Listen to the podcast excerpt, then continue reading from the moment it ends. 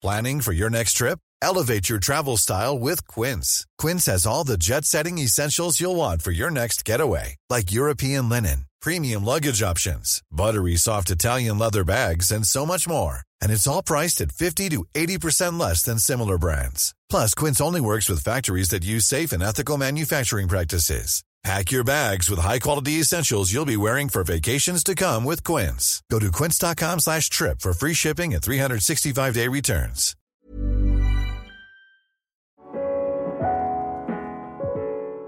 Moi, je fais de la littérature, je suis prof à la fac, je suis comédienne, enfin, c'est pas du tout... euh, je ne sais pas faire... euh.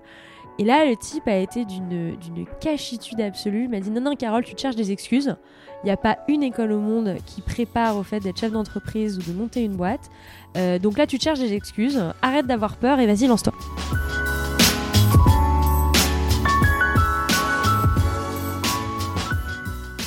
Bienvenue dans Take Off, un podcast où je pars à la rencontre des femmes et des hommes qui sont à l'origine des plus belles startups françaises.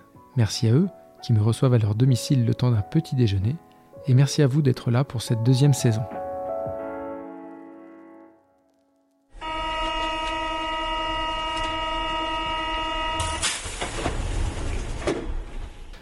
Bonjour, je suis Guillaume Brégeras et ce matin je vous embarque près du centre de Paris, non loin de la Tour Eiffel et de la Seine.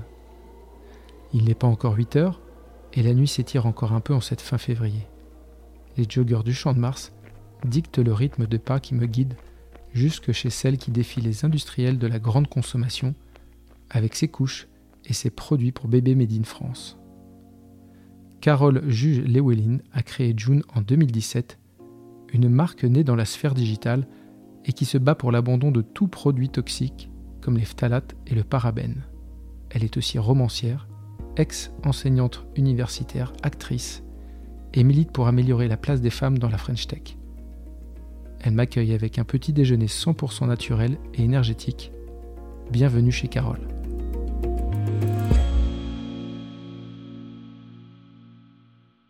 Carole, merci euh, de me recevoir euh, chez toi, à Paris.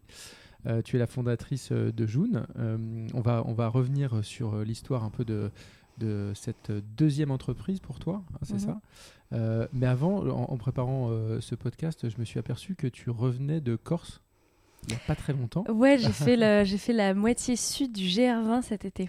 Alors, dis- dis-nous un petit peu, euh, raconte-nous un petit peu cette, cette histoire, parce que le GR20, pour ceux qui connaissent pas, c'est une, c'est une randonnée, une grande Ouais. randonnée qui, assez- qui, qui peut prendre plusieurs jours. Euh, et euh, bah, bah voilà, ça m'intéresse ce matin de parler un petit peu de randonnée, de paysage, de nature, plutôt que d'entrepreneuriat tout de suite. Euh, bah en fait, c'était un, c'était un vrai, une vraie envie que j'avais de me challenger physiquement sur un truc vraiment dur. Le GR20, c'est, euh, il est réputé être le trek le plus difficile d'Europe. Alors, j'ai pas fait les autres, euh, je peux pas comparer, Euh, mais c'est vrai que c'était très très dur.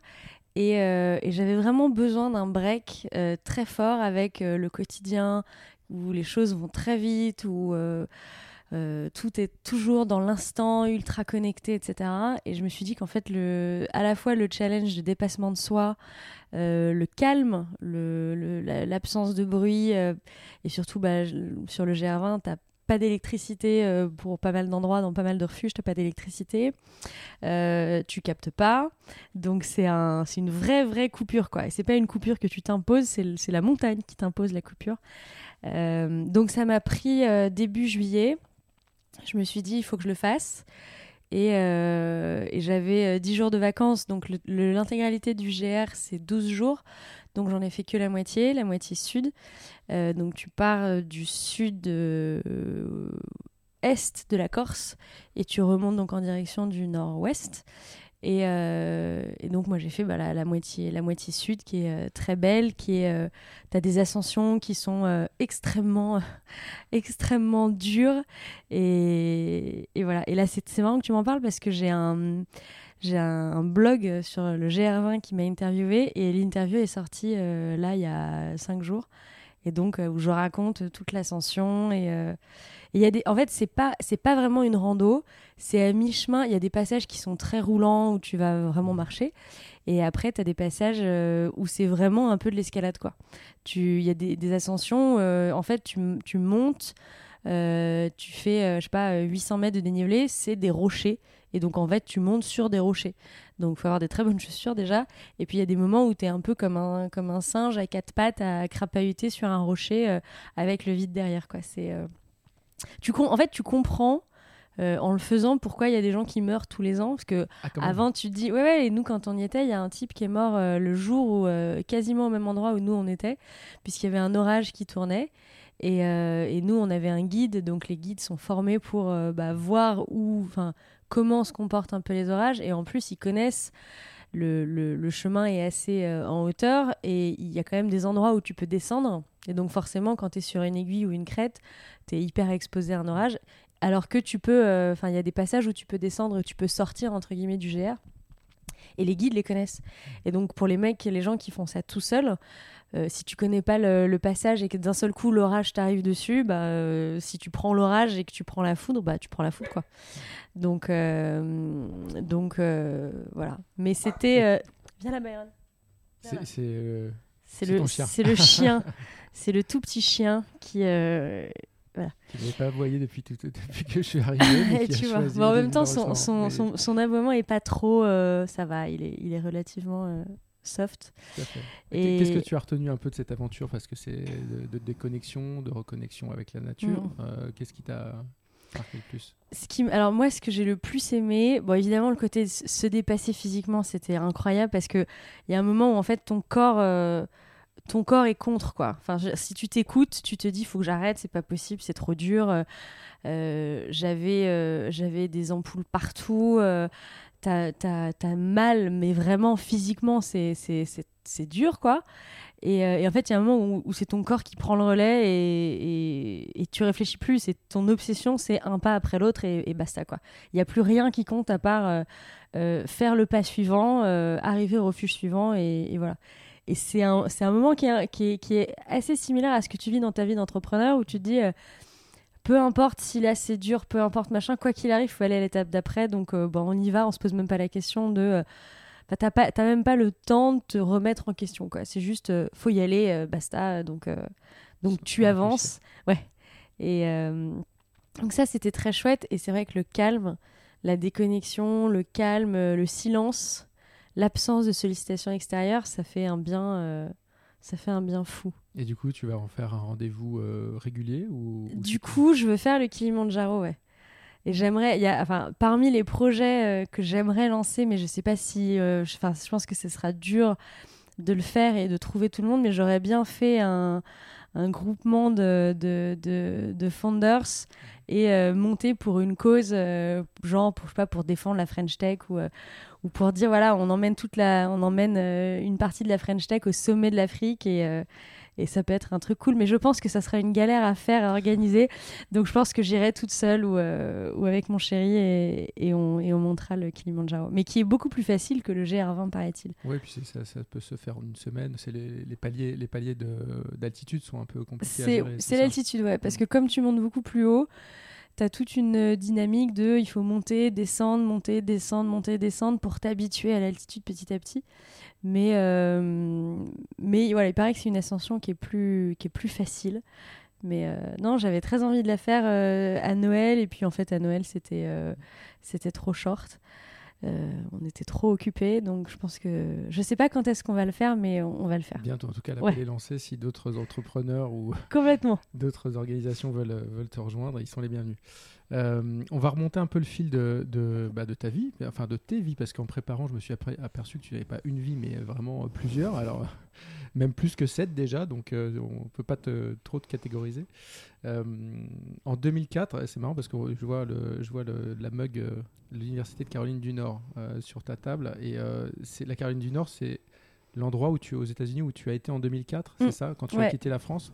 Tu, tu me racontes un peu dans quelles conditions euh, ça s'est fait? Bah, moi, je voulais. euh, j'ai commencé, donc je suis partie en prépa, je suis pas restée. Enfin, j'avais fait mon lycée euh, à Blaise Pascal, qui était, le, qui était le lycée qui faisait aussi la prépa Hippocagne dans ma, dans la, en région Auvergne. Et. Et c'est vrai, quand je suis arrivée en prépa, comme j'avais déjà vécu deux ans dans le même lycée, avec un rythme de travail qui était extrêmement élevé, euh, quand je suis arrivée en prépa, j'avais juste l'impression que c'était une prolongation du truc. Donc je me suis dit, quand même, c'est dur. Enfin, pas c'est dur, mais euh, j'en ai, j'ai bien pris pendant deux ans. Est-ce que vraiment je veux repartir sur deux ans, sachant que bah, en Hippocane, la seule issue, c'est Normal Sup. Et euh, en gros, tu as une ou deux personnes par an sur, sur des promos de 60 qui, qui, qui arrivent à y aller. Et j'avais j'avais l'honnêteté, je pense à l'époque, de me dire que je ne faisais pas partie de ces deux personnes.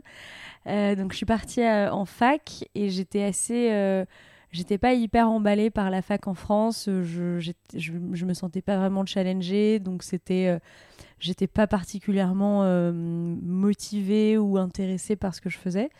Euh, et donc c'est là où j'ai demandé à faire partie d'un programme d'échange et je suis partie faire mon master à UNC.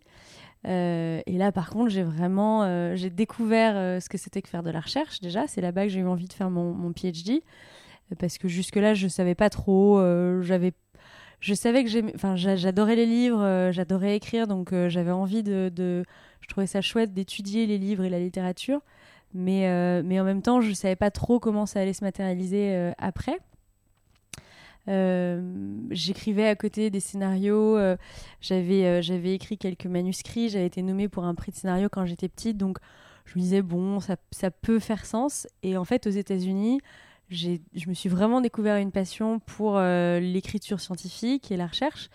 Et, euh, et à ce moment-là, je me suis dit que ça pouvait, ça pouvait valoir le coup de, poursuivre ça. Mais c'est vraiment les États-Unis qui m'ont donné ça.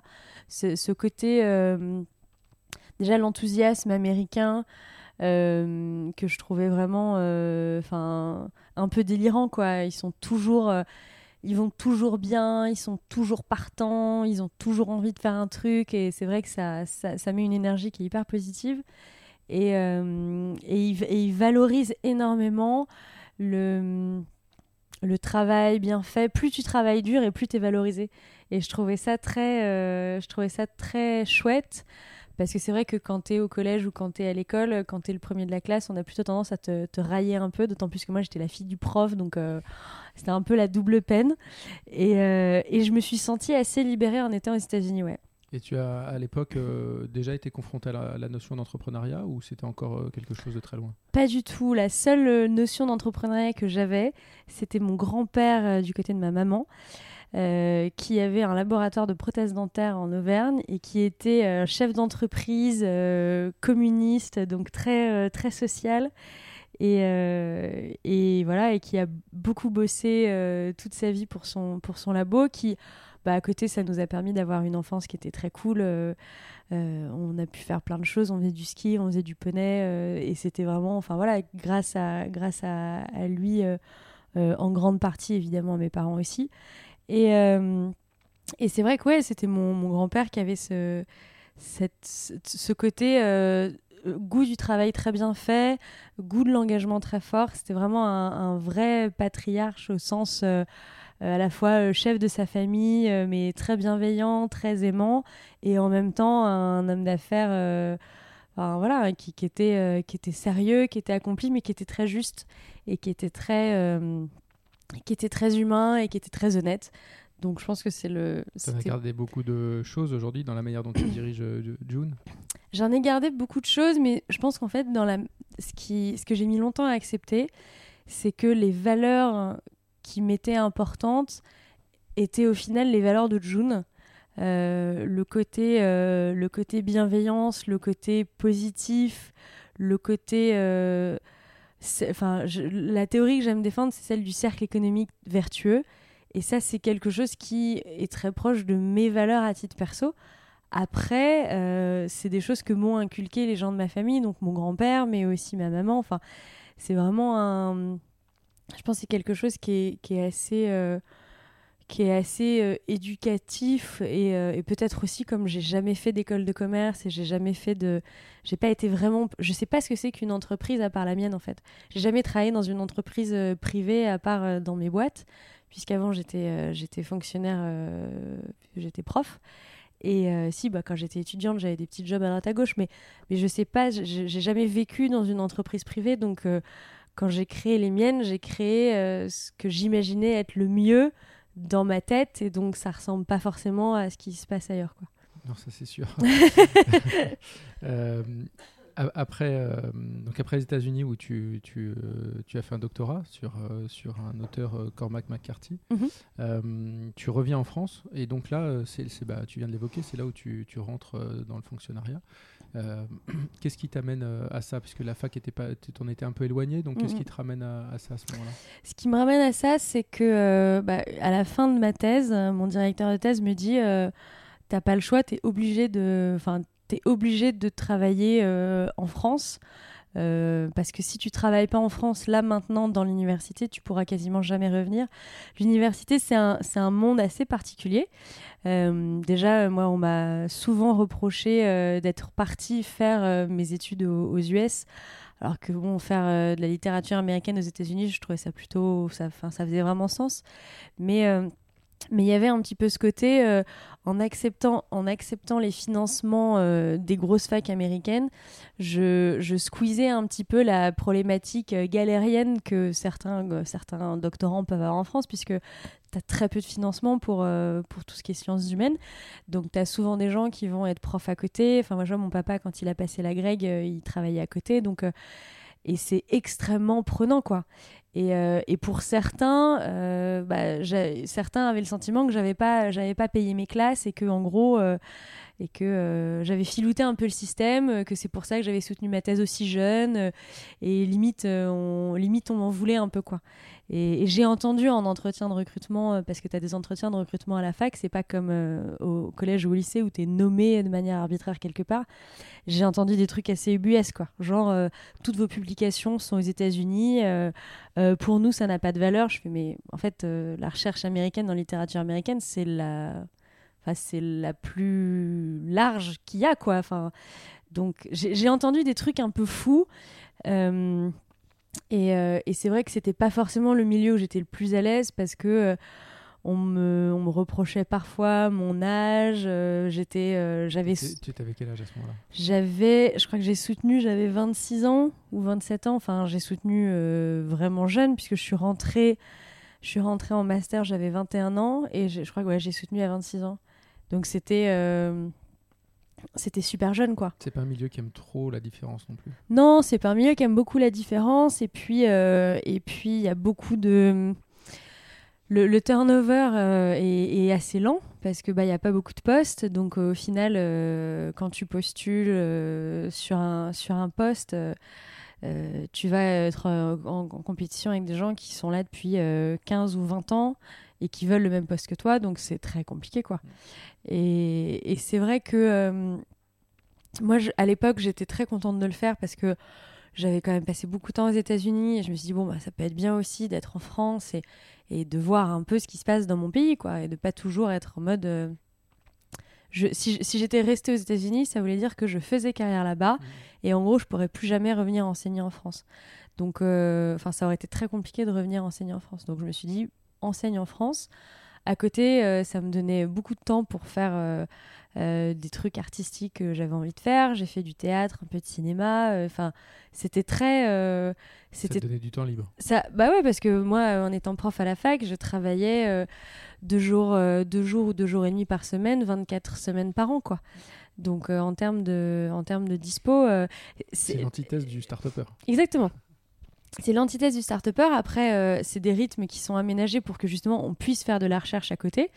Euh, mais sauf que moi, je sortais de, je sortais de 4 ans de thèse, donc euh, ma recherche était, était bien, enfin, était pas mal derrière moi. J'ai continué d'en faire un petit peu à côté, mais euh, mais j'étais trop jeune. En fait, après, la, après ta thèse, tu dois passer euh, ce qu'on appelle une habilitation à diriger des recherches, qui est donc le niveau d'après euh, pour. En... Mais j'étais déjà trop, quasiment trop jeune pour ma thèse, donc l'HDR, je savais que j'avais bien 4-5 ans avant de commencer à m'y mettre, parce que sinon, de toute façon, j'aurais pas forcément été, été crédible. Et, donc voilà, donc au final, j'étais prof la journée, euh, euh, j'étais euh, j'étais comédienne les autres jours. Je faisais le, un atelier avec Nils Arestrup qui avait lancé un atelier pour comédiens au théâtre de l'œuvre. Mhm. Donc j'avais deux jours où j'étais à la fac, trois jours où j'étais avec lui, le soir j'étais au théâtre. C'était un, c'était un mélange absolument improbable, mais qui fonctionnait très bien pour moi parce que moi, ça, voilà, ça, je faisais plein de choses différentes et j'avais euh, j'avais pas mal de, de, choses assez créatives qui me nourrissaient beaucoup. Et à côté, j'étais aussi contente de faire de, de l'opérationnel parce que j'avais des élèves, mais adorables, quoi. Et je garde un super contact avec tous mes élèves euh, euh, qui me rajoutent sur Facebook ou sur LinkedIn. Et moi, je, je garde, je crois, mes meilleurs souvenirs de mes années de prof, c'était mes élèves.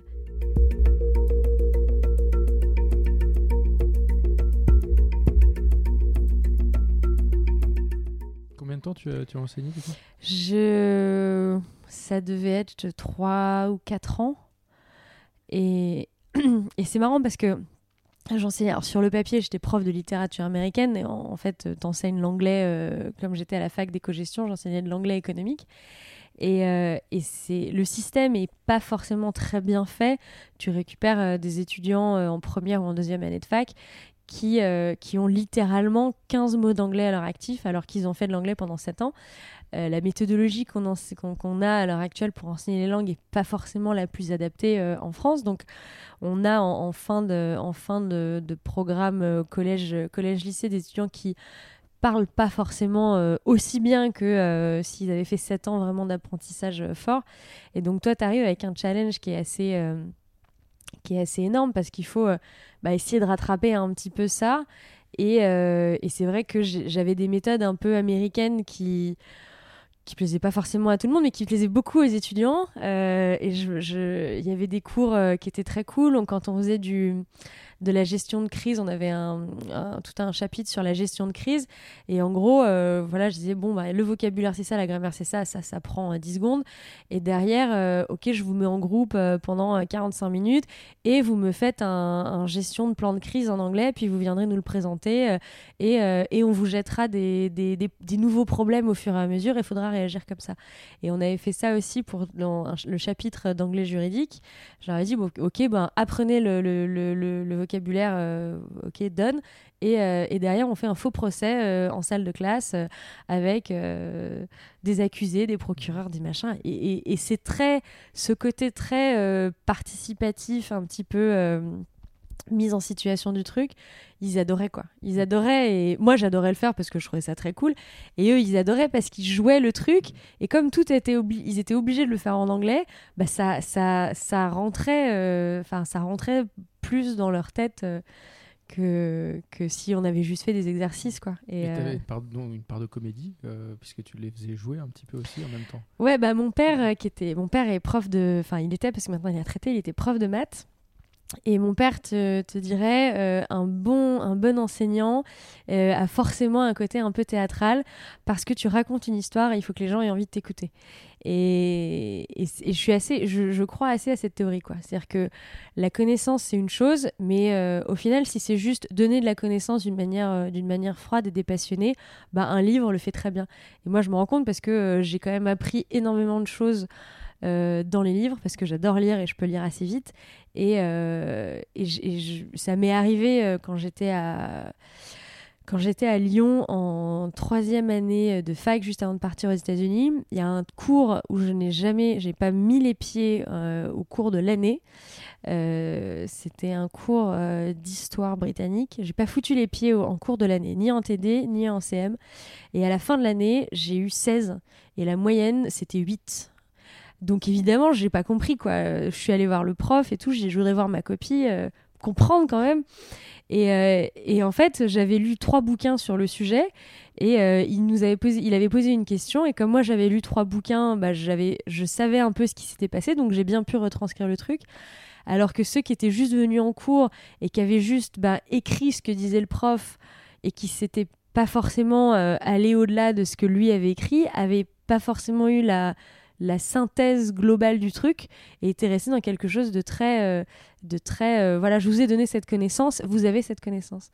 Et, c'est vrai que moi, j'ai jamais vu l'intérêt d'aller en cours magistraux pour passer euh, une heure ou deux heures à gratter, gratter, gratter. J'ai mais non, mais si c'est ça le cours, moi, je prends le livre et je le lis chez moi et comme ça, au moins, je, j'en retiendrai des trucs et, et voilà. Et ça m'avait marqué à l'époque. Je me suis dit, mais il y, y, a un problème. Si, si, si c'est moi qui ai la meilleure note j'ai pas eu les meilleures notes partout. Hein. Euh, je me rappelle très bien avoir pris un, euh, un 8 ou un 6 sur une dissertation sur Faulkner et j'en ai pleuré toutes les larmes de mon corps parce que j'adore Faulkner et j'ai pas compris, j'étais désespérée, j'étais très voilà. Mais j'ai eu j'ai eu ce fait d'armes de me dire bah, en lisant des bouquins, on arrivait à faire quelque chose de avoir une compréhension assez fine du truc et derrière à faire une synthèse qui faisait sens quoi. Et donc euh, cette partie euh, jeu sur laquelle euh, c'était la première partie de la question que tu faisais jouer aussi un peu tes, étudiants donc pour les embarquer. comment elle est venue cette passion de la comédie? Parce que tu as quand même été assez loin donc tu as pris des cours comme tu, comme mm. tu le disais. tu as tourné dans, dans, je crois dans Tekken. Tekken 3, ouais. ouais. Tu vas me raconter quand même. et d'où vient un peu ce, voilà, ce, cette passion? Euh, alors en fait, ma grand-mère, euh, donc la maman de mon papa, qui était institutrice, elle était euh, costumière de théâtre. elle adorait la couture, donc elle faisait de très très beaux costumes, très historiques et parfois plus, plus modernes pour une troupe de théâtre amateur en Auvergne. Et bah, je passais pas mal de temps avec elle, à les voir répéter, à, à, apprendre les textes avec eux. C'était assez rigolo. Ce qui fait qu'un jour, mes parents ont fini par m'inscrire à un cours de théâtre. Euh, et, comme j'aimais beaucoup écrire, j'avais une, euh, j'avais une appétence pour, euh, pour le jeu, mais plus par rapport au, au fait d'exprimer quelque chose. Et, et donc j'ai fait du théâtre comme ça quand j'étais petite, enfin quand j'étais petite, quand j'étais, quand j'étais jeune et après quand j'étais adolescente. J'ai arrêté quand je suis partie à la fac parce que j'avais plus du tout le, j'avais plus le temps, puis mon groupe de théâtre était plus le même. Enfin c'est très lié à, à l'humain. J'ai recommencé quand j'étais euh, à Atlanta. J'ai fait, euh, fait du théâtre à Atlanta. Je crois que c'est la première fois que je le dis euh, d'ailleurs. Faudra pas aller chercher les vidéos, les trucs. je crois qu'il y a des trucs qui existent. Je sais pas si c'est sur YouTube, mais en tout cas, il y a des trucs qui existent. et après, quand je suis rentrée à Paris, euh, par hasard, j'ai un copain qui me dit ah bah il y a une fille euh, de notre troupe euh, qui, je sais plus si c'est qu'elle déménageait ou qu'elle était enceinte. elle, elle pouvait plus prendre son rôle. C'était à l'époque dans Cuisine et Dépendance. il me dit bah est-ce que tu veux pas venir lire lire? Je dis bah ok, je viens, je lis le truc. Le metteur en scène me dit ah c'est trop bien, vas-y reste. Et à partir de ce moment-là, ça s'est fait de manière très très organique quoi. J'ai un j'ai un, metteur en scène qui euh, je sais pas comment il a eu mon numéro, mais il m'a dit ah bah nous on a besoin d'une équipe euh, parce que la première équipe partait au Festival d'Avignon, donc on a besoin d'une équipe qui reste à Paris pour l'été. Euh, donc j'ai lu, j'ai lu le j'ai lu le texte. Derrière on m'a donné le rôle. Et là j'ai commencé à on jouait donc tous les soirs de la semaine, plus deux fois le samedi. On jouait à l'époque à Montparnasse au théâtre d'Edgar. Et très rapidement, on était très complet, donc on a doublé toutes les séances. Donc ça veut dire qu'on jouait deux fois tous les soirs de la semaine et quatre fois le samedi. Ça prenait plus de temps que l'enseignement. Euh, oui, mais c'était l'été. Donc euh, j'étais en vacances, donc ça, ça, ça, pour le coup, ça allait. Et après, à la rentrée, ben, l'équipe d'Avignon était rentrée, donc on, était deux équipes, euh, donc ce qui nous permettait, qui permettait d'avoir une alternance sur chaque, sur chaque rôle. C'est à ce moment-là que j'ai commencé avec, avec Arestrup aussi. Et c'est à ce moment-là qu'après j'ai eu un agent. Et après, une fois que tu as un agent, bah, il t'envoie sur, des, sur des, jobs à droite à gauche euh, en théâtre ou, ou, en cinéma. Ouais. Et donc le job euh, donc on évoque, raconte-moi quand même Tekken 3, Liam Neeson, bon, euh, c'est pas. Ouais, ouais, ouais, non, c'était très cool. bah, en fait, j'ai aussi fait celui avec Costner qui s'appelait Three Days to Kill, mais on a tout coupé au montage, donc c'est pas. J'ai fait trois jours. Non, mais j'ai fait trois jours de tournage, c'était très cool et je m'en souviens puisque c'est quand il y avait eu la tempête de neige, il avait énormément neigé. Euh, et j'étais allée jusqu'à la Cité du Cinéma en scooter et j'avais mis, je pense, trois heures pour rentrer la Cité du Cinéma jusqu'à la place Clichy où j'avais fini par abandonner et par rentrer en métro. Donc ça, je m'en souviens très bien. Euh, et en fait, bah, c'est la, la, fille qui s'occupe pas mal des castings de, pour l'équipe de Besson. Comme ils tournent souvent en France euh, des films américains où, enfin, tu vois, typiquement Taken 3 se passe pas du tout en France. Et euh, c'est le Tekken 1 qui se passe en France, mais pourtant il y a une grosse partie qui a été tournée à Paris. Euh, et donc en fait, ils cherchent souvent des comédiens euh, sur place qui parlent anglais couramment, enfin comme des, comme des Américains quoi. Et donc elle avait compris que moi je parlais anglais comme une Américaine, donc donc elle m'appelait souvent quand elle avait un truc. Et euh, parfois j'étais dispo, parfois j'étais pas dispo. une fois, elle m'a demandé en début d'été pour un tournage en septembre de ne pas bronzer de l'été. Je lui ai dit c'est pas possible, le soleil c'est ma vie, donc ça je pourrais pas le faire. Mais Taken 3, non, c'était marrant parce que j'étais la seule fille sur le plateau pendant trois jours j'étais très chouchoutée par tout le monde parce que j'étais un peu la seule fille, donc c'était rigolo.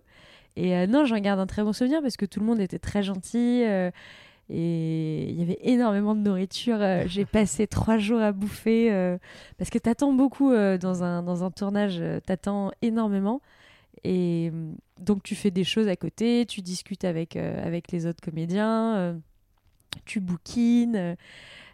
mais par contre, quand on t'appelle, euh, quand on t'appelle, faut y aller tout de suite. Et mon, prof de, théâtre, euh, Nils Arestrup, avait une très belle métaphore pour euh, le théâtre par rapport au cinéma en disant au théâtre, on prend énormément de temps, on va faire refaire et re-refaire sa valise 15 fois avant d'avoir une valise qui est parfaitement faite.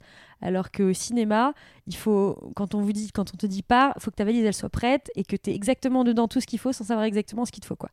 Il y a ce côté très euh, pendant euh, un jour et demi c'est ce qui s'est passé sur Taken pendant un jour et demi j'étais là et euh, on, on, enfin on m'utilisait pas parce qu'il y avait une partie de la scène qui prenait plus de temps il fallait faire péter plein de trucs. Donc à chaque fois que tu fais péter plein de trucs faut tout débarrasser tout laver tout ranger tout refaire. Ça prend deux heures.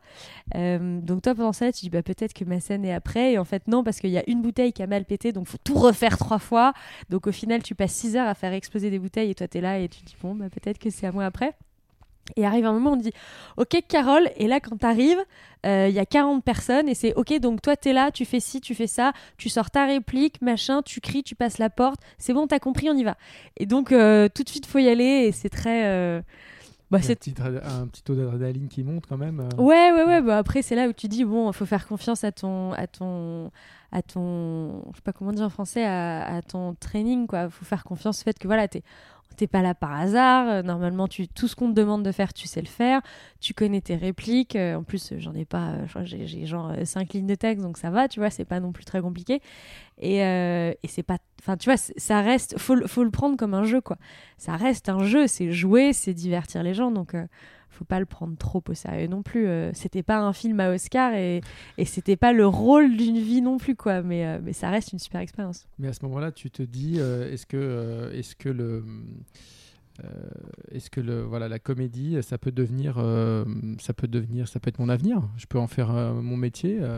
on est encore très loin de l'entrepreneuriat là. Eh, pas tant, enfin pas tant que ça. Alors, je me dis pas que j'en ferai mon métier je me dis que j'aime bien, je me, je me dis, enfin tu vois, je me laisse un peu porter par le truc en me disant, bah, euh, si on me propose un rôle cool, euh, je dirais oui. Euh, mais déjà, bon, j'ai un, un, gros accident de cheval qui, d'un seul coup, met quand même un, bon stop à, à, tout ça parce que j'étais, j'ai eu physiquement mon bras droit pendant six mois qui était collé contre mon corps parce qu'il était complètement, complètement coupé en deux. Donc ça, ça, ça, a déjà mis un bon frein. Et, et surtout pour moi, l'acte créatif, que ça soit euh, écrire un bouquin, créer un personnage ou créer un produit, créer quelque chose de toute pièce, c'est vraiment très proche. C'est-à-dire que j'ai beaucoup euh, réfléchi sur comment, enfin, quel est le lien entre tout ça. Et pour moi, le lien, il est très lié à l'acte de création et à la volonté de, de créer, de structurer quelque chose. Et c'est vrai que quand tu crées un produit de toute pièce, quand tu crées une boîte, c'est pas juste une histoire quoi. C'est évidemment une histoire mais il y a au-delà de ça il y a énormément de jalons euh, en termes en termes opérationnels en termes stratégiques à poser.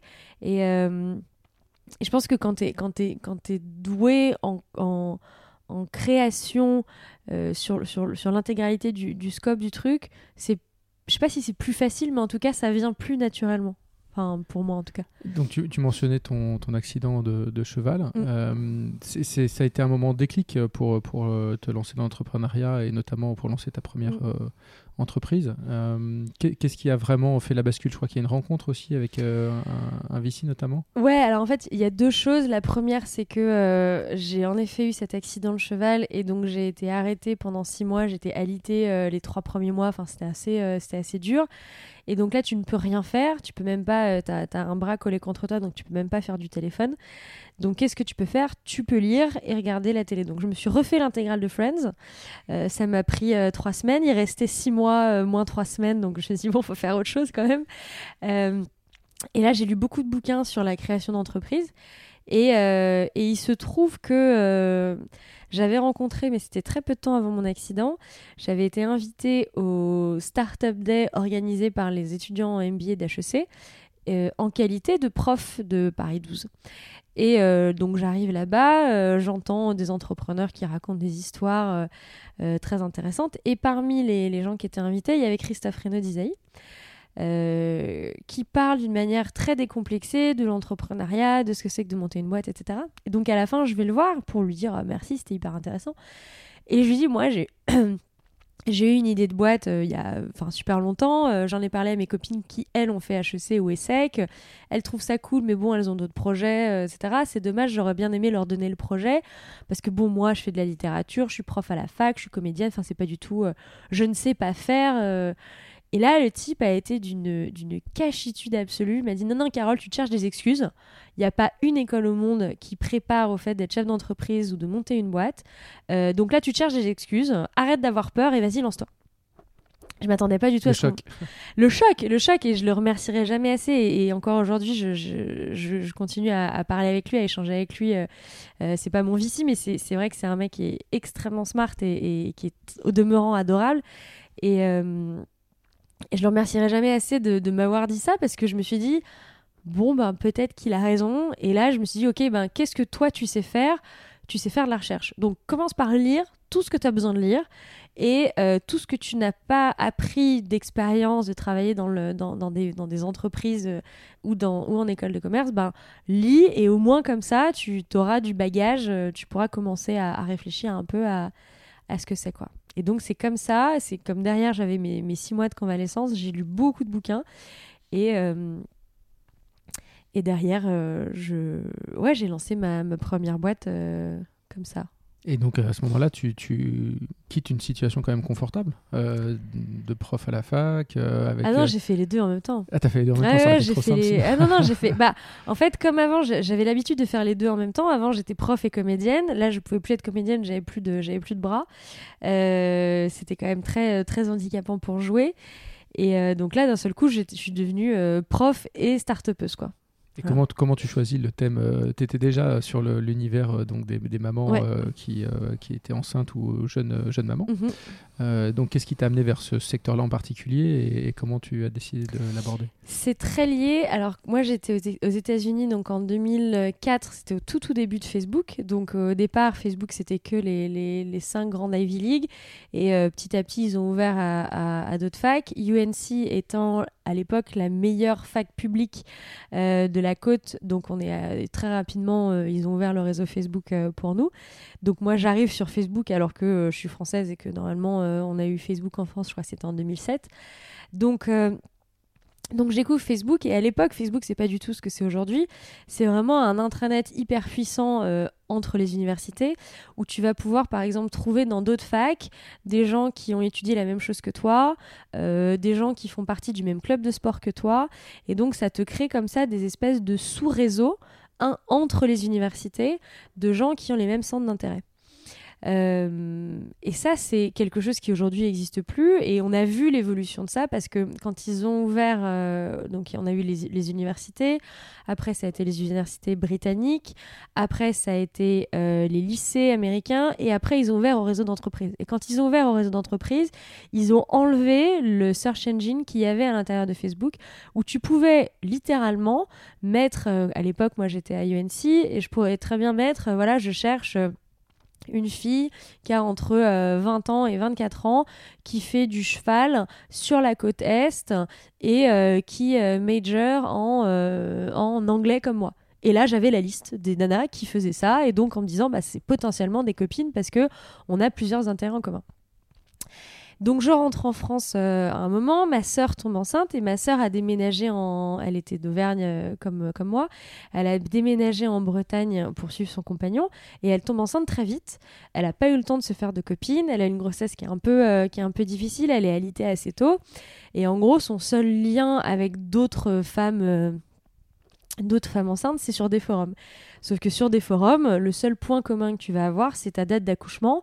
Et donc, tu avais ma sœur qui avait, euh, je sais plus, 26 ou 27 ans, enceinte de son premier enfant en Bretagne, qui se retrouve à parler, donc qui accouchait en décembre, donc elle s'appelait les décembrettes, et qui se retrouve à parler avec d'autres décembrettes, mais ça peut être une fille de PACA euh, qui a 40 ans, qui, a fait, euh, qui a fait une FIV pour avoir un enfant toute seule, ça peut être une fille euh, euh, du centre de la France qui, attend un enfant pour décembre, mais c'est son troisième enfant.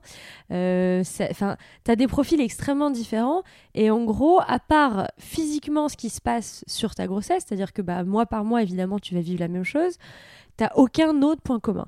Euh, t'as pas le point commun, euh, tu vois, tu euh, t'as pas forcément le même statut marital, t'as pas les mêmes envies dans la vie, t'as pas la même façon de vivre ta vie, tu vas avoir et, tu te rends compte en fait qu'il y a beaucoup de, débats et de sous-groupes qui sont assez antagonistes. par exemple, les mamans qui allaitent versus les mamans qui allaitent pas.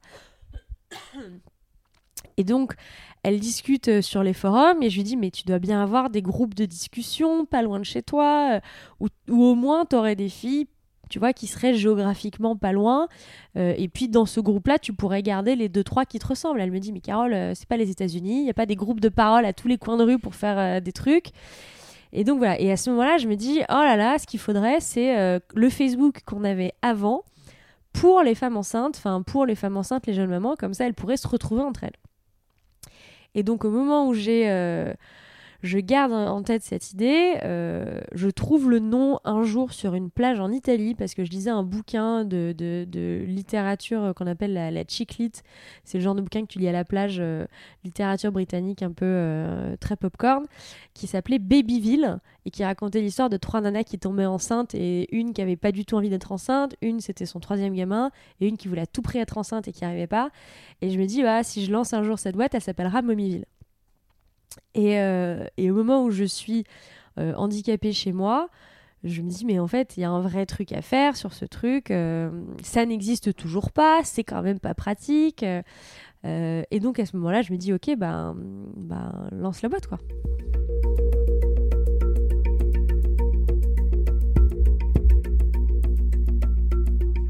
c'est parti. Et à ce moment-là, donc euh, rapidement, tu as un peu de, traction, comme on, dit. Donc ça, ça, fonctionne pas ça fonctionne plutôt bien. Mhm. Euh, et tu découvres euh, en, le faisant donc l'univers des startups, les levées de fonds, etc. Et ça, ça s'est pas très bien passé, si j'ai bien compris. Cette, partie de l'histoire bah, Ça s'est pas très bien passé parce qu'on n'avait pas de business model. le vrai problème, il était là. on n'avait pas vraiment de business model. On Enfin, sur le papier, on en avait un qui était pas qui était vraiment pas pas inintéressant. On voulait faire de la pub on avait une, base de données qui était excessivement segmentée. Et donc moi j'étais capable de dire par exemple à seloger.com je sais exactement qui habitant à Paris est enceinte de son deuxième enfant et donc je sais qu'elle va chercher un nouvel appartement. Et donc je sais où elle habite. Donc je peux enfin tu vois je, dans ma tête je me disais bah je vais voir se loger je leur dis pour ces femmes là euh, on peut aller en amont de, de leurs désirs et donc de leurs besoins et leur proposer une publicité mais qui va les aider. Et le but c'était toujours d'utiliser la data, mais vraiment à bon escient. C'était pas d'aller lui vendre un truc qu'elle ne voulait pas acheter, mais c'est plutôt, je sais par ton profil et par ton le type de comportement que tu as, que tu vas changer d'appartement. Euh, et donc, je vais pouvoir directement en amont bah, t'orienter, enfin, limiter le temps que ça va te prendre et augmenter ta, ton, ton, potentiel de réussite en t'exposant uniquement aux choses vraiment utiles. Donc, c'était bien pensé, mais en fait, ça, ça marche quand tu as un vrai effet de masse euh, qui est énorme. Et en plus, euh, le business model par la pub, à l'époque, ça commençait déjà d'être de, un petit peu tiré vers le bas. Maintenant, c'est encore plus. C'est encore moins, euh, moins facile, mais, mais c'est vrai qu'à l'époque, c'était déjà pas très pas évident. Tout le monde me l'a dit. Euh, évidemment, j'ai voulu écouter personne. Donc, ce qui fait que très vite, tu deviens esclave du besoin de lever des fonds. Euh, et donc, bah, quand tu quand essayes de lever des fonds, tu as des gens qui te disent oui, c'est bien, mais euh, revenez nous voir quand vous avez 50 000 utilisateurs. oui, c'est bien, mais. donc, ce qui fait qu'au bout d'un moment, tu signes avec le seul fonds qui t'a dit oui. Euh, et il se trouve que euh, c'était un fonds qui était, euh, qui a été accusé de blanchir de l'argent entre la France et entre les États-Unis et, l'Europe. Enfin, entre le Mexique, les États-Unis et l'Europe. Et donc, au moment où qu'on avait signé. term sheet, le pacte, les bons de souscription, enfin tout était signé, tout est prêt. Et puis au bout d'un mois, on n'a toujours pas eu le virement. Au bout de deux mois, on n'a toujours pas eu le virement. Euh, et, en fait, les virements sont bloqués. la SEC refuse de laisser partir l'argent. Et on était plusieurs startups dans ce cas-là. Euh, sauf que moi, j'étais déjà, euh, enfin, j'étais short cash depuis pas mal de temps déjà. J'avais commencé à payer avec l'argent qui me restait, tout le reste. Donc arrive un moment où je suis interdite bancaire et il n'y a toujours pas d'argent sur le compte de la boîte. Et donc il faut plier quoi. Et alors là, c'est quand même un forcément un drame euh, personnel à ce moment-là. Euh, euh, comment tu, tu, rigoles? Parce qu'aujourd'hui, ça s'est mieux passé, mais sur le moment, c'est quand même terrible. sur le moment, tu es, vraiment au plus mal. Qui t'a accompagné à, ce moment-là? Qui t'a soutenu? Ma maman, ma meilleure amie, qui s'appelle Anne-Sophie, qui est à Nantes, qui, qui m'a dit le jour où je suis allée au TGI pour, pour, pour lister la boîte en, en liquidation. Euh, elle m'a appelé en me disant écoute, j'avais plus de plus de carte de crédit, j'avais plus rien, c'était l'enfer. Elle me dit je t'ai pris un billet de train, tu viens à Nantes, euh, faut que tu sortes de Paris là, euh, c'est pas possible. Et donc j'ai débarqué à Nantes chez elle et j'ai passé pas mal de temps à Nantes chez elle. Et, ouais, ma maman, ma mamie m'ont fait des, envoyé des, des, chèques pour que je puisse continuer de vivre. Enfin, c'était, c'est, hyper, c'est très euh, je sais pas comment on dit en français, euh, humbling, ça te rend très très humble. Enfin, euh, parce que évidemment, il y a ce côté, il y a la honte de d'avoir échoué, mais ça, bah, tu passes très vite au-dessus. C'est qu'au bout d'un moment, tu dis voilà, ça, ça, te ramène à un état qui est, qui est vraiment très humble. Et, et voilà, tu as, voulu essayer, ça n'a pas marché. Tu t'es vraiment mis dans une situation compliquée euh, financièrement, donc tu vas devoir payer les, pots cassés de ça. Aujourd'hui, d'ailleurs, je continue de payer la dette de, de, mon ancienne boîte. Hein. euh, donc, euh, je, m'en rappelle toujours. Et, et, c'est vrai que ouais, c'est à ce moment-là où tu te dis, ok, c'est, important de se poser, de se dire, ok, à quel moment j'ai pas pris les bonnes décisions? Quelle leçon je tire de ça? Et c'est pas juste se dire, il y, a un moment qui est très douloureux, je crois le pire moment, c'est le moment où euh, tu sais que tu vas liquider le lendemain. Donc, tu as préparé ton dossier tu, et tu dois rentrer au bureau pour annoncer. Donc, à l'époque, on avait euh, deux salariés, trois salariés et deux stagiaires. Et tu dois leur dire que euh, bah, ça fait un mois et demi que tu les as pas payés, que tu vas donc pas pouvoir les payer, que tu dois euh, liquider la compagnie, enfin la, la startup, parce que tu as, euh, grosso modo, tu as deux mois d'impayés de loyer qui sont couverts par la liquidation. Donc en gros, si tu listes trop tard, bah, euh, les deux mois que tu n'as pas payé, les salariés ne les toucheront jamais. donc bah, arrive le cap des un, mois plus 20, 20 jours, tu sais que c'est trop tard et qu'il faut, qu'il faut y aller. Et le moment où tu rentres à la pépinière, à l'époque on était au village du Crédit Agricole, tu rentres pour leur annoncer ça. Ils s'en doutent un peu, euh, il s'en doute un peu parce qu'il voit que ça fait un mois que t'es pas bien et que tu, tu, cours dans tous les sens à appeler absolument toute personne que tu connais pour dire tu veux pas investir parce que là c'est la, la, survie de la boîte qui est en jeu, etc. Et, euh, j'ai appelé, euh, j'ai appelé Jean de la Roche-Brochard chez Kima qui a été très gentil avec moi, qui m'a dit Carole, Carole, ben, on peut pas et, et, et tu vois, il est temps quoi. Et, les, gens, les gens sont hyper gentils à ce moment-là parce que tout le monde sait que tu es au bout du trou, donc euh, personne essaye de t'enfoncer encore plus, tu vois. Les gens sont... Le juge de la liquidation a été d'une gentillesse avec moi euh, en disant, mais vous savez, c'est pas grave, euh, ça arrive, on va liquider votre société et puis vous pourrez repartir et monter autre chose, quoi. Enfin, tout le monde a été très gentil. Mais, mais ouais, ce moment-là, il est dur. tu, tu, tu te retrouves à à vendre, euh, à vendre aux gens de ta pépinière euh, euh, les trucs qu'il y a dans ton bureau parce que tu sais que bah, c'est du cash et que le cash tu vas pouvoir le donner à tes salariés parce que tu sais que de toute façon ils n'auront pas tout l'argent qui leur manque et que, et que si tu fais pas ça, ce sera, ce sera saisi derrière par le juge. Enfin, c'est. Ça, c'est dur. Quoi. Tu regrettes à ce moment-là? Non, tu regrettes pas, mais tu regrettes les choix. Tu regrettes de pas avoir fait les bons choix. Euh, tu te dis merde, tu te dis mince, il y a, y, a, un moment où, où tu aurais pu faire un choix plus courageux, tu l'as pas. Tu aurais pu être, plus tranché, t'as pas été assez tranché et et tu le payes. Et, je crois que ça, c'est la, leçon la plus importante que j'ai retenue, c'est t'as pas voulu être radical, t'as voulu être trop consensuel, tu t'excusais un peu euh, parce que euh, oh, ben, t'étais pas entrepreneur à la base, excusez-moi, j'ai voulu monter une boîte, en fait, ça sert à rien. Euh, assume un petit peu ce que t'es et assume ton positionnement. Et ton positionnement, il doit être fort et il doit être, il doit être solide, quoi. Parce que sinon, sinon la moindre, le, moindre coup de vent te fait vaciller et tu perds tout. Et, et, et, tu veux plus vivre ça, quoi. Et donc à ce moment-là, tu, euh, tu t'envisages euh, de, de, rentrer entre guillemets dans le rang. Euh, ah mais complètement, tu dois avoir 100%. des du pied, ah notamment d'entreprises, qui, de grandes entreprises qui peuvent te, être intéressées par ton profil. Qu'est-ce qui te, qu'est-ce qui t'empêche de, de, céder à ça? Bah, ce qui m'empêche de céder à ça, c'est que j'ai quand même un profil assez compliqué. Je suis assez inembauchable quand même, parce que je suis une ancienne prof. j'ai monté une start-up qui n'a pas marché. Euh, j'ai fait un MBA en parallèle à l'école des ponts et chaussées, donc tu vois, j'ai au moins ça en plus qui me permet de dire, regardez, en fait, euh, j'ai quand même un diplôme, euh, mais c'est vrai que tu arrives et tu as un doctorat en littérature, un MBA, et tu veux être chef de projet marketing dans une boîte, les mecs ils te disent, mais enfin c'est pas possible, on peut vous embaucher. Vous êtes, enfin. Aux États-Unis, ils aiment bien ce genre. Aux États-Unis, mais en France, euh, tout le monde me dit c'est un misfit complet. Euh, enfin, tu vois, ils, me voient en entretien, ils disent vous êtes hyper intéressante, on adorerait vous avoir, mais mais juste, enfin, c'est n'importe quoi, tu vois. C'est, enfin, il y a, y a, un misfit complet entre les diplômes, le profil, les postes dispo. Et donc là, tu te rends compte qu'en plus, t'es pas embauchable. Tu dis, oh là là, mon Dieu, qu'est-ce qui va se passer? Euh, Et après, donc là, il y a une, une, rencontre avec The Family. Et je m'étais juré de pas remonter de boîte. Et puis là, euh, je me dis, ah, quand même, il y a un truc à faire sur. Euh, j'avais compris des parents qui avaient beaucoup d'angoisse sur les produits qu'ils consommaient pour leurs gosses.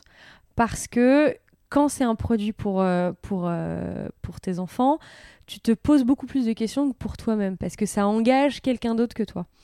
Et les deux choses les plus anxiogènes, c'était la nourriture et tout ce qui était hygiène, couche cosmétique. Pour moi, la nourriture, c'était un faux problème, enfin c'était un vrai faux, faux problème parce qu'il y a un trade-off qui était très simple. Si tu es angoissé par ce qu'il y a dans un petit pot, bah, tu vas faire ton marché bio, tu fais tes petits pots et tu le fais toi-même. Alors que tu n'avais aucun moyen de manufacturer toi-même ta couche. Et donc à ce moment-là, je me penche un peu sur cette industrie, je me rends compte qu'en fait c'est une industrie extrêmement opaque. Et là, je me dis, bon, il y a des très gros en face, mais ça en même temps, c'est, il y a des très gros en face dans tous les marchés en fait. À part quand tu crées un produit vraiment disruptif et, euh, et quand tu regardes euh, la, théorie de la disruption d'Eden Christensen qui défend qui défend Harvard, te dit il y a très très très peu de produits disruptifs. Euh, on a toujours l'impression que euh, l'iPhone est un produit disruptif, que Uber c'est disruptif. En fait, non. C'est juste une évolution de quelque chose d'existant. Et un vrai produit disruptif, lui, il estime qu'il y en a vraiment très peu parce que c'est quelque chose qui n'existait absolument pas avant et qui d'un seul coup existe, comme euh, l'électricité et l'ampoule, quoi. mais c'est vrai que sur le coup, tu te dis, bon il y a un truc à faire. Euh, par contre, bah ouais, s'il si, faut y aller, il faut pas y aller à moitié, quoi. Et donc à ce moment-là, je me, rends compte que le marché euh, sur la couche est splitté entre bah, des acteurs historiques qui ont eu le mérite d'inventer le produit et qui après ont fait évoluer le produit vers quelque chose euh, qui est en termes technologiques hyper avancé, mais en termes de transparence pas forcément euh, au niveau. Euh, en termes de toxicité, qui a pas l'air d'être euh, d'être très très bon non plus, puisque tu avais déjà la première étude de 60 millions de consommateurs qui était sortie et qui disait hum, hum, attention quand même en termes de, en termes de, en termes de performance, on est au top. Par contre, en termes de toxicité, il y a un vrai sujet. et après, il y a plein de marques euh, qui se sont lancées, qui sont des marques qui se prétendent bio. Et là, je me dis, mais attends, c'est quand même bizarre. Euh, pourquoi est-ce qu'une couche peut être bio? Enfin, c'est quand même euh, pour l'environnement, c'est quand même pas le meilleur produit qui existe.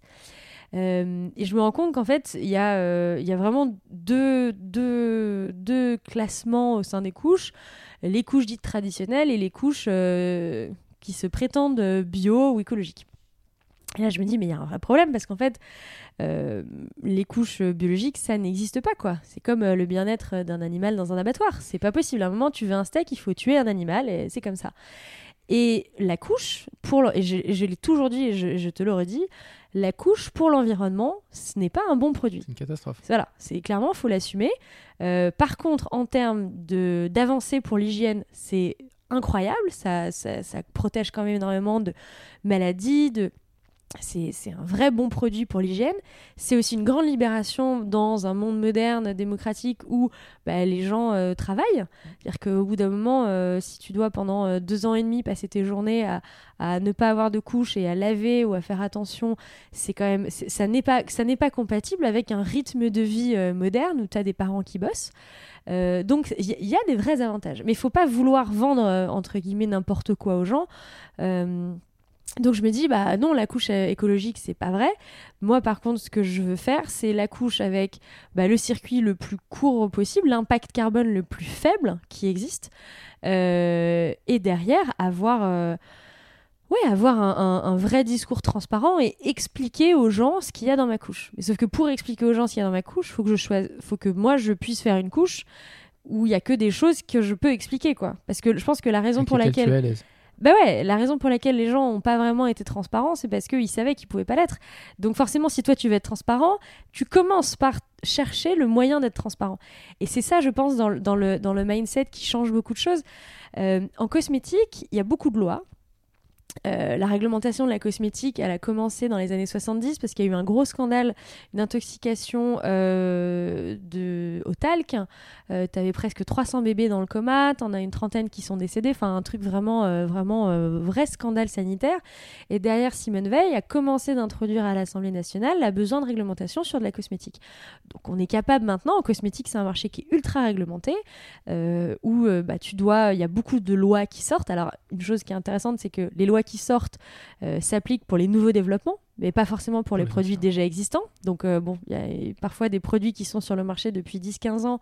Tant qu'ils ne changent pas la formule, bah, au final, ils ont le droit de le garder sur le marché alors qu'ils sont plus du tout adaptés euh, en termes de toxicité aux, aux, nouvelles réglementations.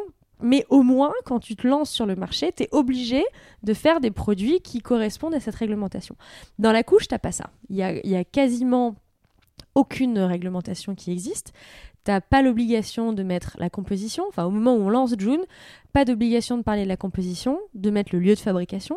Euh, à l'heure actuelle, tu as moins de 10% des couches qui sont vendues en France qui sont fabriquées en France. Donc ça veut dire que c'est fabriqué en Europe, euh, Portugal, République tchèque, euh, Turquie, ou totalement en dehors de l'Europe. ça va être en Asie, ça peut être le Mexique, c'est très variable.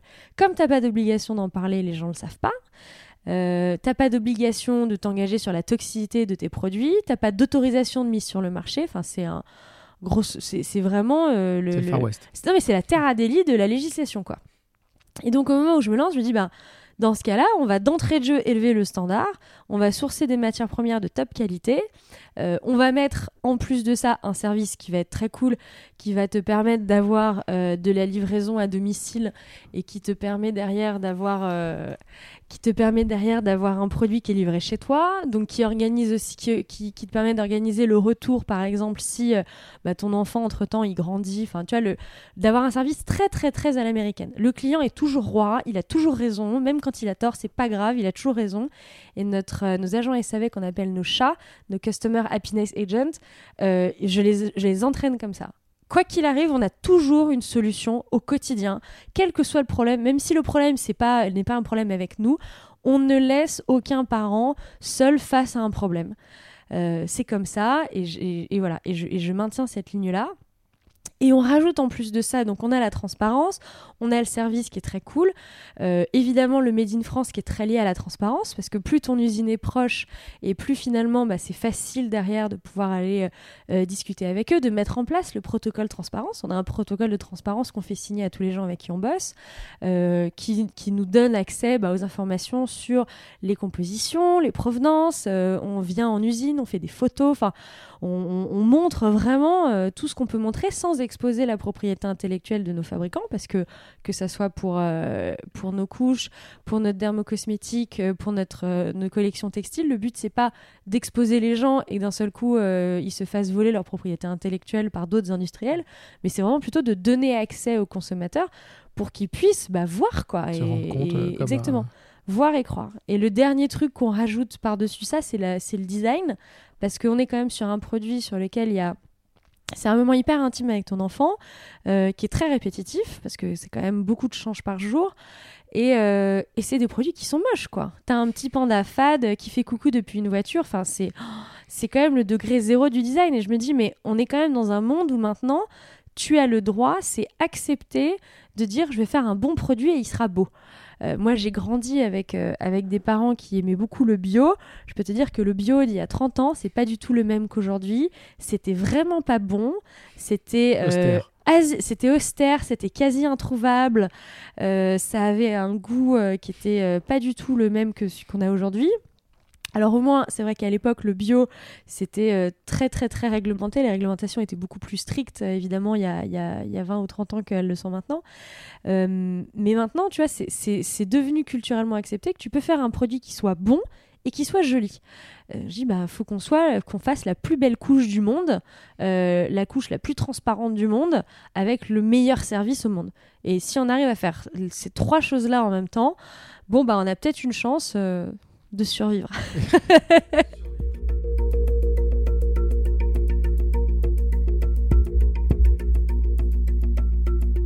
Et surtout que c'est un marché, euh, celui des produits grande consommation lié à la distribution, qui est euh, détenu euh, par voilà, quelques très très grandes marques mondiales. Euh, c'est quoi la réaction de ces marques quand tu, quand tu déboules sur leur marché? Au début, j'imagine qu'ils te regardent à peine, mais notamment euh, au regard de l'étude, de, la nouvelle étude de 60 millions de consommateurs qui est sortie l'été dernier, qui, t'a- qui a installé Jaune en, en- en tête euh, de, de ce classement. Euh, Est-ce que tu as commencé à avoir euh, des réactions qui, se, qui devenaient un peu plus agressives, on va dire? Ah non, ils ont été agressifs du départ. hein. non, non, mais parce que on a été les premiers au monde à, publier nos analyses toxicologiques. Ça a été un, grand, euh, un grand débat euh, juridique, euh, alors que c'était des analyses qu'on avait faites nous-mêmes, qu'on avait payées nous-mêmes. On avait les analyses de tout le monde, mais là, on parlait des nôtres, quoi. Donc moi, je savais ce qu'il y avait dans les couches des autres. Donc c'est vrai qu'à l'intérieur, tu bouillonnes un peu. Tu dis, ah là là, si tout le monde savait, machin. Euh, et donc voilà, l'étude 60 millions de consommateurs sort et, ils ont fait des analyses euh, qui démontrent bah, que dans, pas mal de couches, pas toutes, mais pas mal, tu vas avoir euh, des traces de glyphosate, des composés organiques volatiles cancérigènes, des dioxines, enfin des trucs qui sont qui sont pas qui sont pas fous. Et au moment où moi je veux publier mes propres analyses qui montrent que mes couches sont saines, euh, lever de bouclier, on m'empêche de le faire. Et là, c'est, c'est, je m'y attendais pas. Enfin, je m'y attendais. euh, si je m'y attendais un peu, mais je m'y attendais pas vraiment. Et, euh, et ça monte, ça monte, ça monte, jusqu'au jour où j'ai dit, je m'en fous, je les publie. Euh, J'appuie sur le bouton. Alors mes avocats sont un peu en panique. J'ai dit, écoute, c'est pas grave, s'ils veulent m'envoyer en prison, ils m'enverront en prison. Et, et au final, ça va, on s'en est, on s'en est, on a survécu. Et, euh, et six mois plus tard, quand 60 millions de consos sort, et que bah, nous, on arrive en tête. Alors, c'était la, la bonne surprise, c'était d'être inclus dans l'étude parce que nous, on avait lancé il y a ouais. un an. Mm. Donc, on était, et tu vois, UFC Que Choisir qui lance, euh, qui fait une étude quelques, quelques mois plus tard. euh, la- on n'est pas dedans parce que la journaliste, quand je l'ai au téléphone, elle me dit Je suis désolée, mais pour moi, quand je lance l'étude au mois de mai, vous n'existez pas, quoi. Je, ne sais même pas qui vous êtes, enfin, donc euh, je pense même pas à vous inclure dans l'étude. Euh, donc la bonne surprise, c'était d'être inclus dans, l'étude. Après, euh, nous, on n'avait pas de doute sur le fait, euh, enfin, sur la qualité de nos produits. Mais à ce moment-là, ben, arrive un vent de panique énorme et tout le monde publie les analyses toxicologiques, tout azimut sur les réseaux sociaux, machin. Donc d'un seul coup, au final, je dis bon bah au moins comme ça, plus personne va venir me chercher des noises quand je veux publier les miennes, parce que voilà, maintenant tout le monde publie ses analyses à droite à gauche. Donc après, il y a, y a- y a des débats, et ça fait partie des débats qui ont, qui ont eu lieu euh, quand on a été convoqué le, le mois dernier euh, à l'Agence nationale de sécurité à, à l'ANSES pour parler justement de- du rapport de toxicité. Ils disent bah, finalement qu- quels sont les seuils qu'on accepte, les seuils qu'on n'accepte pas, etc. Mais encore une fois, Mais tu, tu, tu écoutais, toi, en tant que petite start-up euh, sur le secteur euh, Ah ouais, ouais, on est écouté parce que clairement, clairement, on, on- c'est à la fois on est très fiers et toute l'équipe de June est vraiment très fière d'avoir réussi à, transcender ce statu quo et à faire bouger le truc. Et en même temps je pense qu'on est aussi très détesté euh, par les autres. Mais après ça m'est un peu égal parce que je me dis nous on l'a fait pour le bien et on l'a fait en ayant une communauté de parents qui nous soutient. Euh, et donc en fait c'est pas hum, faire bouger le statu quo Bon, bah, je pense que c'est aussi le rôle des, des, jeunes boîtes. On est un peu irrévérencieux, on est là pour, euh, pour déranger un peu. Euh, et c'est important de pouvoir. Euh, enfin, c'est important que ça vienne de quelque part. Et évidemment, ça serait formidable dans un monde parfait que ça vienne des grands acteurs qui d'eux-mêmes décident de s'engager, mais c'est rarement le cas. Donc, donc moi, je pars du principe que voilà, c'est à nous de le faire et et bon, bah, on a la peau, on a la peau solide et, et, on tient la barque. Et, et je vois euh, quand on a, été convoqué chez le, chez le, au ministre des Finances, donc on avait Monsieur le maire, on avait Monsieur Drugy et, et, Madame Musin, les trois dans la même pièce pour parler de ça. Et donc, les gros commencent à discuter pour parler donc du rapport de l'ANSES, des engagements qu'ils sont prêts à prendre.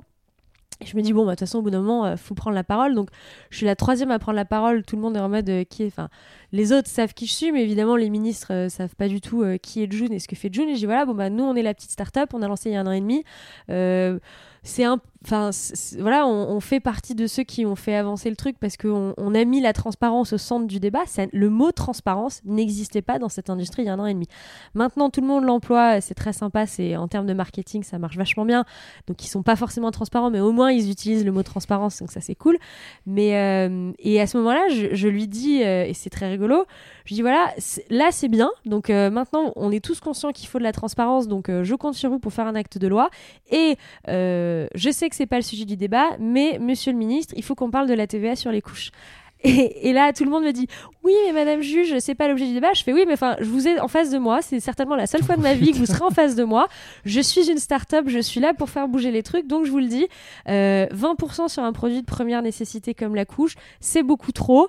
Euh, il faut qu'on en parle. Là, du coup, t'embarques tous les acteurs avec toi. Alors, non, parce que eux, je pense, ça les arrange pas. Parce que moi, je peux l'appliquer très directement, puisque je, moi, je suis en direct consumer, alors qu'eux, ils ont des intermédiaires. Donc, typiquement, euh, bah, si le fabricant décide d'appliquer la de la TVA, si un jour il y en a une derrière, est-ce que le distributeur va l'appliquer? Donc voilà, c'est le débat. Et donc l'avantage, c'est que comme je suis une nana, je le dis, avec gentillesse et, avec sympathie, je fais une petite blague, ça fait rire tout le monde, ça a un peu détendu l'atmosphère. Et au moment où le ministre sort, il me dit, ah, vous savez, je suis pas opposé à l'idée, euh, euh, parlons-en. Et trois jours après, sur France Inter, il dit, euh, je suis pas opposé à une baisse de la TVA sur certains produits, par exemple les couches pour bébé. Je me dis, bon, bah ça va, j'ai bien fait d'en parler. Mais, mais ça, tu peux le faire, je pense, quand tu es une start-up et que et que tu vas, ouais, tu vas un peu au culot, quoi. Parce que sinon, si, si, si, tu attends que les autres te donnent la permission de le faire, en fait, tu le fais jamais. Parce qu'ils te la donneront jamais, et ils te diront jamais, euh, oui, vas-y, fais-le. Euh. Grosso modo, quand tu lances une boîte, quel que soit, euh, si je reprends le fil de ce que tu nous racontes depuis une heure, c'est, tu, tu, te, tu te prends le droit de faire les choses. Exactement. Ouais, ouais, parce que sinon, c'est. Sinon, tu fais la même chose que ce qu'ont fait les autres et, euh, et, tu fais pas avancer le truc, quoi. Donc, il faut faire quelque chose qui soit. Euh, faut assumer. Et il y a une phrase d'Oussama euh, Amar, le patron de The Family, qui dit La radicalité, c'est radical. Je sais, ouais, mais, mais la radicalité, c'est radical, quoi. Tu peux pas te dire, je vais être à moitié radical, je vais être un peu radical. Non, non, c'est soit tu es radical, soit tu l'es pas. Et je l'ai pas été assez sur ma première boîte. Je pense que c'est ça qui a fait qu'on a, qu'on a, qu'on a, n'a pas survécu. Parce que sinon, je me, tu vois, des histoires. L'histoire de Airbnb, tout début du lancement, les mecs ils font pas une thune et ils disent ok bon bah euh, on va euh, vendre des céréales à l'effigie de Barack Obama parce qu'on est en pleine campagne présidentielle et hop ils font 40 000 dollars avec ça et derrière ils disent ok bah on va faire des photos pour que les appartes soient jolis et on va voir si ça marche. Et ben si les gars ils sont pas malin pour se dire ok ben ça marche pas on, est audacieux euh, on est un peu euh, on va faire un truc euh, on va mettre les mains dans le cambouis quoi. C'est ça le truc du start c'est que là au quotidien maintenant on est 33 au bureau mais il n'y a pas un truc que font les 33 personnes au bureau que j'ai pas fait moi à un moment j'ai fait des cartons euh, pour envoyer des colis à des mamans. J'ai fait des livraisons le samedi à des mamans dans Paris qui avaient plus de couches. Euh, je rentrais du sport. on a un téléphone de garde à l'époque qui, est vraiment un téléphone de garde, donc qu'on se partage entre entre Junies. À l'époque, on est quatre et, et, chacun est de garde un week-end. Donc Donc c'est à toi de gérer les urgences. Maintenant, on a sept agents SAV qui sont tous à, Paris et qui gèrent ça.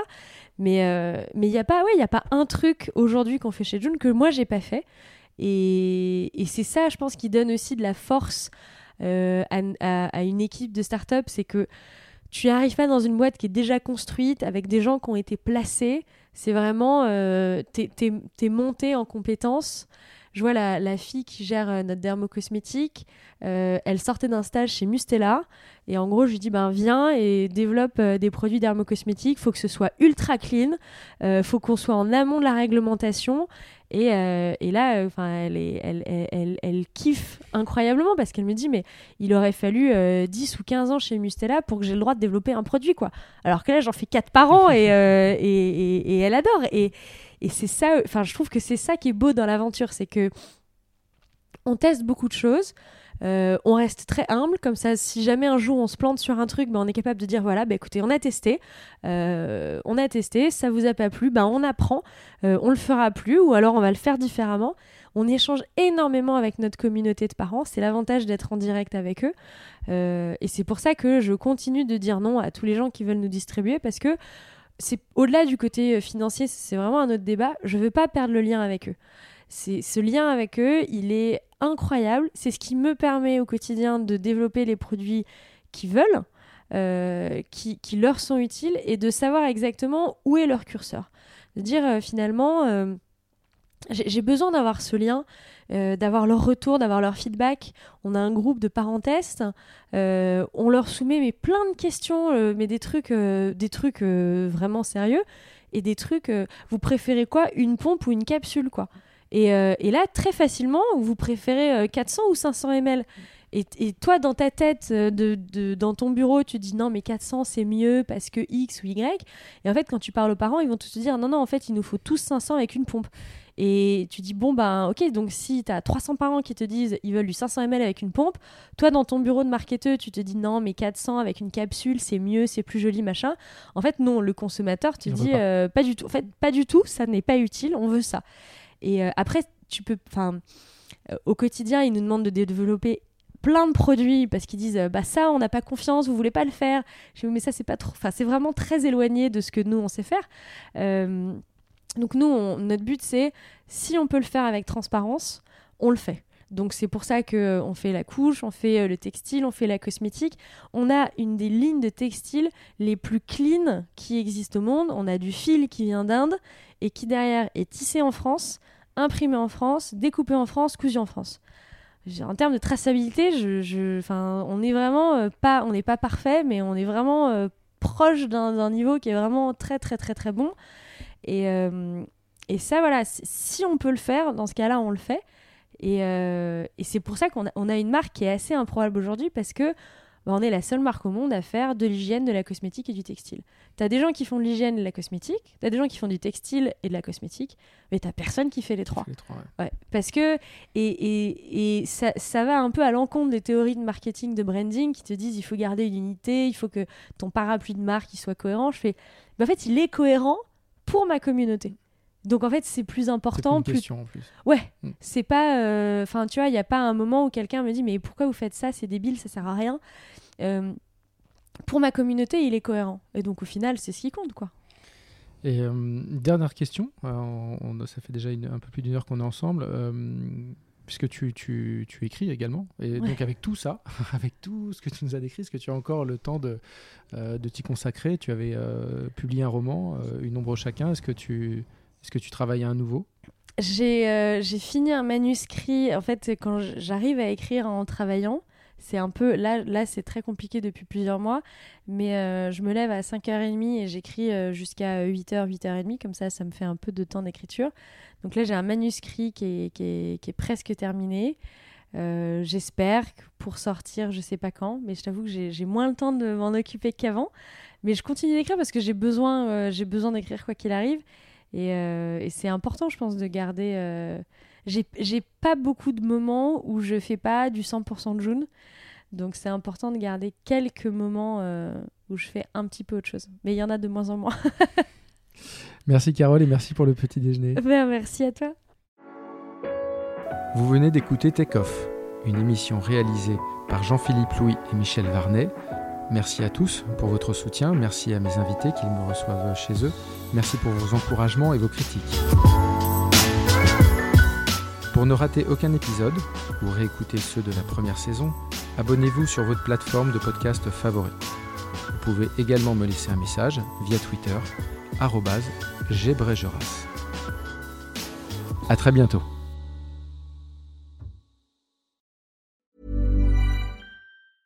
Even when we're on a budget, we still deserve nice things.